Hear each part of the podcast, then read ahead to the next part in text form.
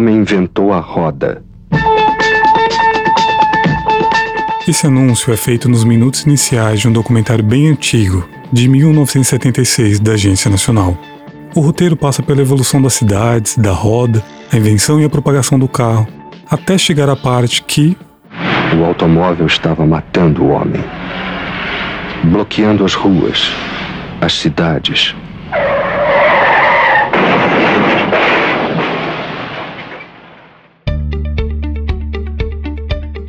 Tirando de lado esse tom dramático, tem uma mensagem aí que continua atual.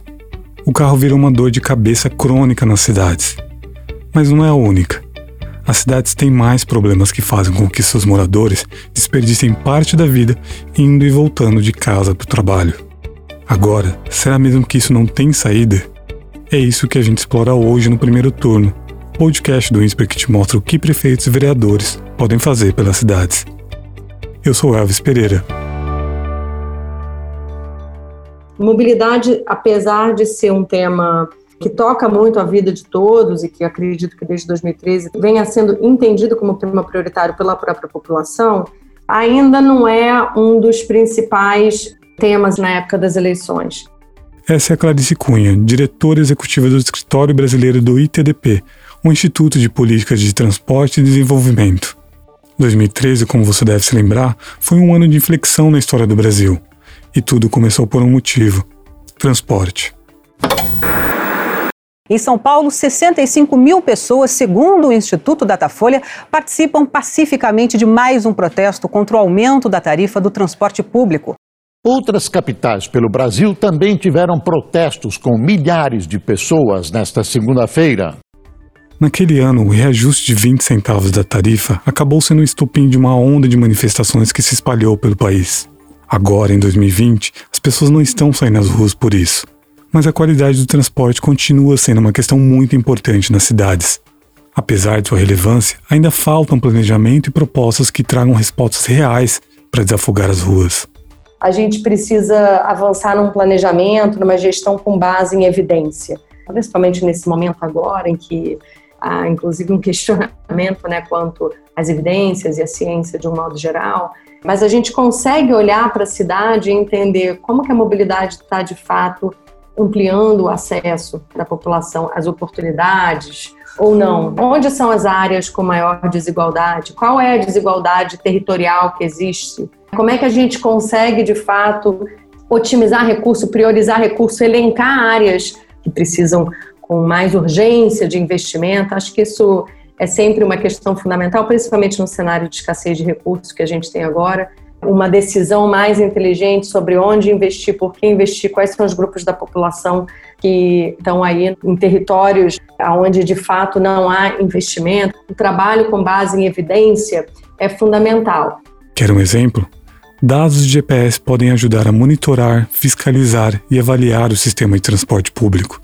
E ter a exata dimensão do que está acontecendo pode trazer benefícios principalmente para quem precisa desse sistema, o passageiro. Tem uma série de medidas que podem ser tomadas para ir paliativamente, pelo menos, uma proposta reformista essa, não é uma proposta revolucionária, mudando a qualidade do transporte de serviço prestado. Por exemplo, aumentar a prioridade do transporte público nas vias da cidade, criar rede de faixas preferenciais, nas cidades em que a gente consegue usar os dados de GPS, por exemplo, consegue entender quais são as vias mais carregadas de ônibus, quais são as vias prioritárias, onde é que tem mais congestionamento. O processo de repensar o sistema e pôr em prática soluções também depende de um outro fator: os contratos com empresas de ônibus. Segundo a Clarice, tem contrato que pode durar 20 anos, renováveis por mais 20, o que acaba engessando transformações. Já prazos mais curtos poderiam facilitar, por exemplo, o processo de atualização de tecnologias e de ações voltadas para o meio ambiente. Mas a lista de prioridades não é preenchida só pelo tema ônibus. Tem uma questão que é fundamental da expansão da infraestrutura cicloviária, tem uma outra questão fundamental que é da redução da velocidade, que impacta o ciclista, impacta o pedestre também. Várias cidades do mundo estão avançando com a redução dos limites de velocidade nos perímetros urbanos, não só com uma definição de novas velocidades e fiscalização eletrônica, mas também com redesenho urbano, né? medidas físicas para promover a redução da velocidade, por exemplo, moderadores de tráfego, que aqui no Brasil antigamente falava-se a lombada, mas existem várias outras medidas que inclusive são muito mais eficientes do que a lombada. Em comum, essas ações miram o espaço de um velho conhecido das cidades, os carros. A gente já estava um tempo falando sobre isso, precisa reduzir a oferta de vaga de estacionamento, aumentar o custo de estacionamento, pensar em novas formas de cobrança pelo uso da via. Mas agora, no contexto de Covid, onde a tendência da classe média, classe alta, de fato, permanecer no transporte individual, a gente precisa ter mais coragem de demandar isso do executivo, demandar uma resposta sobre isso. E porque é justo cobrar o poder público? Um exemplo. Na região metropolitana do Rio de Janeiro, uma em cada quatro pessoas leva mais de uma hora para se deslocar de casa para o trabalho. Agora, faça uma conta, multiplique essa uma hora por 250 dias úteis de trabalho. O resultado é como se você gastasse 10 dias da sua vida só indo de casa para o trabalho. E adivinhe quem sofre mais o peso desse problema? As oportunidades não estão concentradas onde a maior parte da população está e nem onde a população de baixa renda está. Então a gente tem esse desequilíbrio bastante significativo, né, bastante claro Basta olhar qualquer mapa que você tem, as ondas de calor, de onde está o, o transporte e onde é que a população vive em relação à renda, você vê que há um desequilíbrio completo. Cada vez mais a população de baixa renda está mais na periferia, está mais distante de onde estão as oportunidades econômicas. É claro que a gente tem que discutir um reequilíbrio territorial de um modo geral instrumentos urbanísticos que proporcionem esse, esse reencontro aí entre emprego, moradia. É quase que inadmissível, né, pensar que tem as cidades aqui no, no caso de Japeri, por exemplo, no, que é na região metropolitana do Rio de Janeiro, mais de metade da população sai diariamente de Japeri para vir trabalhar no Rio de Janeiro. Japeri está a 70 quilômetros do Rio de Janeiro. Reequilibrar essa conta não é algo da noite para o dia. É algo bem complexo que consome muito planejamento, tempo e dinheiro mas tudo isso pode ter um saldo positivo.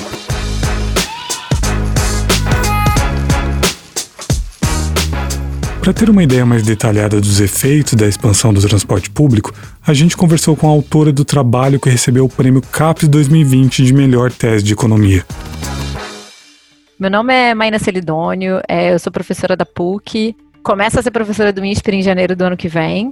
Minha área de especialidade é economia urbana e em especial mobilidade. A tese de doutorado dela tem a ver com três palavras pronunciadas numa cerimônia que ocorreu em Copenhague, na Dinamarca, em 2009. Rio de Janeiro!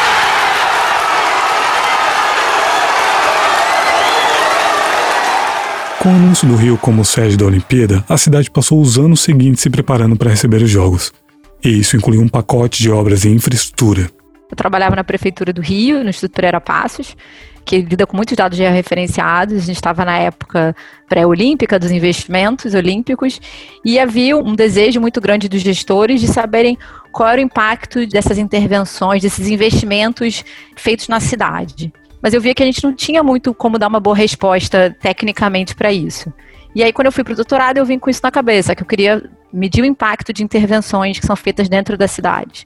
A Maína se concentrou em três obras, todas voltadas para a mobilidade a extensão de uma linha de metrô, um VLT e mais de 100 quilômetros em corredores de BRT.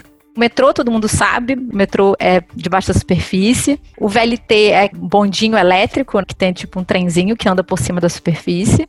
A gente chama de BRT, uma linha de ônibus tem uma, uma faixa dedicada, só ele pode usar aquela faixa, a faixa é segregada, não tem cruzamento, ninguém pode cruzar na frente.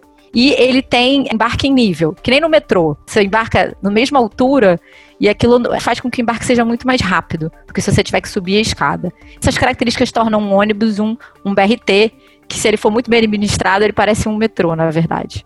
Uma vez que o Rio estava passando pela implementação desses modais de transporte, a Maina resolveu analisar o impacto disso faço duas análises. Uma análise, o que acontece nos entornos das estações que foram inauguradas. Então, em torno das estações de VLT, BRT e metrô. Então, o que acontece em volta com atividade formal? O que a gente quer dizer com isso? Número de empresas formais que abrem em torno de uma estação decorrente da abertura dessa estação. A gente usou os dados da RAIS, que é um registro administrativo que tem o endereço de todas as empresas formais do Brasil. E a gente foi localizar no ponto onde elas estavam. A outra metodologia, a gente tentou pensar, na verdade, o que acontece com o bem-estar geral da cidade. Quando você faz todos esses investimentos de transporte, o que, que você acontece na prática? O importante não é a estação que abriu, mas é que o tempo de deslocamento para chegar nos lugares diminui. Então, quando muda esse tempo de deslocamento, as pessoas mudam suas escolhas de onde morar e onde trabalhar. E a gente tenta entender como é que a cidade se realoca quando você muda os tempos de deslocamento e o que, que acontece com o bem-estar das pessoas. Aí a gente buscou juntar dados de tempo de deslocamento, do censo, que mostra onde as pessoas moram, e da RAIS, que mostra onde as pessoas trabalham. Juntando tudo isso, a gente consegue, com muitos cálculos, fazer algumas contas e dar os resultados. A Maína concluiu na tese que o BRT teve um maior impacto. Sua chegada gerou uma economia média de 20 minutos no tempo das viagens. No caso do VLT, esse benefício cai para 8 minutos. E o metrô é lanterninha, só 3 minutos. O BRT ele faz o, o, círculo à volta da cidade. Ele entra numa área muito desassistida de transporte de massa. É uma área que você não tem ramais do trem praticamente e você não tem metrô.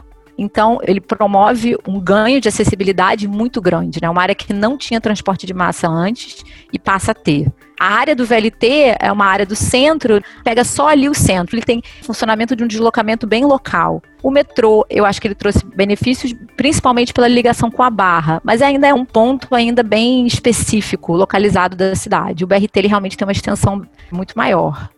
A economia é maior quando se observa o impacto que o metrô, o VLT e o BRT produziram juntos 45 minutos. O saldo é maior por conta das conexões que eles permitem dentro do sistema de transporte. Outras contas feitas pela Maína mostraram o que aconteceu ao redor das novas estações há um impacto grande, principalmente do BRT e do metrô na atividade econômica. Se mais firmas surgem, mais pessoas são empregadas, principalmente no setor de serviço, comércio e construção civil um pouquinho. Isso é, é um, é um impacto relevante. E essas áreas surgem não só porque perto das estações você faz uma aglomeração de pessoas que vão pegar a estação, mas porque novas pessoas vão morar nessas áreas. Então, abrem-se novas áreas de residenciais, surge esse comércio também para servir a nessas novas áreas residenciais. Apesar de todo mundo sair ganhando, tem um detalhe importante aqui. O bolo cresce, mas o tamanho da fatia distribuída para cada um não é igual.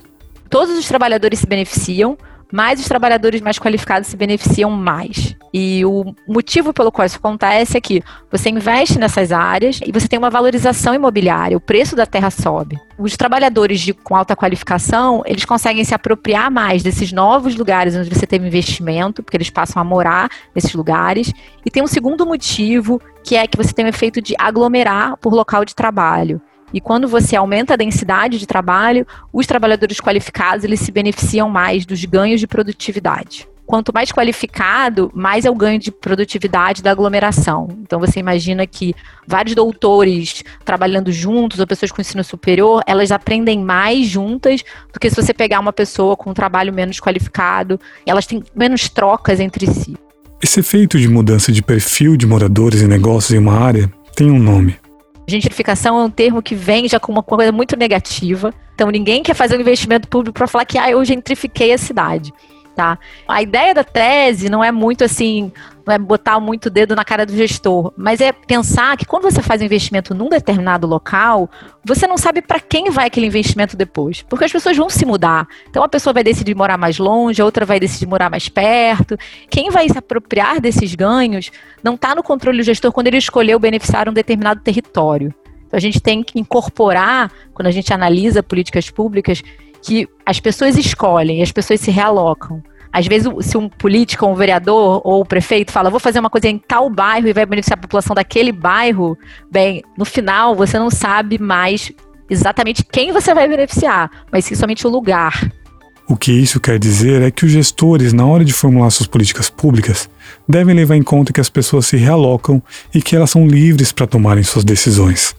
Vamos exemplo, vamos dizer que eu tenho uma pessoa de baixa qualificação, ela morava em Santa Cruz, veio um BRT e aquela área valoriza. Ela tem o direito de vender aquele imóvel e morar num outro lugar e se apropriar daquele ganho imobiliário. A gente tem que pensar quando a gente faz política pública é que, bem, isso não está errado, a pessoa tem o direito de vender. A gente tem que diferenciar o que são políticas que a gente chama no território e que são políticas que são transferências para as pessoas. Políticas baseadas no território não necessariamente vão para aquele público-alvo que está naquele momento no território. Às vezes eu vejo promessas de políticos em mais imobilidade, tipo, ah, eu vou botar uma linha de ônibus de graça que passa pela periferia. E a primeira coisa que eu penso é, quem mora naquele lugar, os proprietários vão falar, ah, agora o transporte aqui é de graça, eu vou subir o preço do aluguel. Isso não vai exatamente beneficiar. Então é melhor dar um vale transporte para aquela pessoa que você acha que precisa de um subsídio para transporte. Tem mais uma questão interessante que a tese da Maina responde. Será que as obras de mobilidade reduziram desigualdades? A gente mostra que elas não, elas não reduziram desigualdade, apesar delas terem melhorado todo mundo. O trabalhador com baixa e alta qualificação, que a gente chama pessoa com e sem ensino superior, ambos se beneficiam. Só que as pessoas com ensino superior se beneficiam mais, então a desigualdade aumenta. Então, se você está preocupado com a condição absoluta das pessoas sem ensino superior, foi boa a obra. Agora, se a sua preocupação com desigualdade, não, a, a obra não ajudou a diminuir desigualdade, pelo contrário. Nesse ponto, a Maína ressalta que existem duas coisas importantes quando a gente pensa em cidades. Uma é que a cidade supostamente é o lugar onde você tem acesso a tudo, e ela contém tudo. Mas se você não consegue chegar nesses lugares, se você não consegue chegar no hospital, ou no trabalho, ou no parque, é como se elas não existissem, na verdade. Que cidade é essa que a gente consegue realmente experimentar na prática? E aí, esses tempos de deslocamento acabam sendo barreiras de consumo das pessoas, consumo de educação, de saúde, de trabalho, de lazer. E a outra coisa é que as cidades estão cada vez ficando mais congestionadas e você passa mais tempo no trânsito. E o dia continua tendo 24 horas. Então, se você passa mais tempo no trânsito, você vai ter que deixar de fazer outra coisa. Você vai ter menos lazer, ou você vai trabalhar menos, ou você passar menos tempo com o seu filho, com as suas famílias. É uma perda de qualidade de vida. Normalmente mais cruel com as pessoas de mais baixa qualificação que moram nas periferias e então estão mais longe dos postos de trabalho, principalmente os postos de trabalhos formais, que pagam salários mais altos.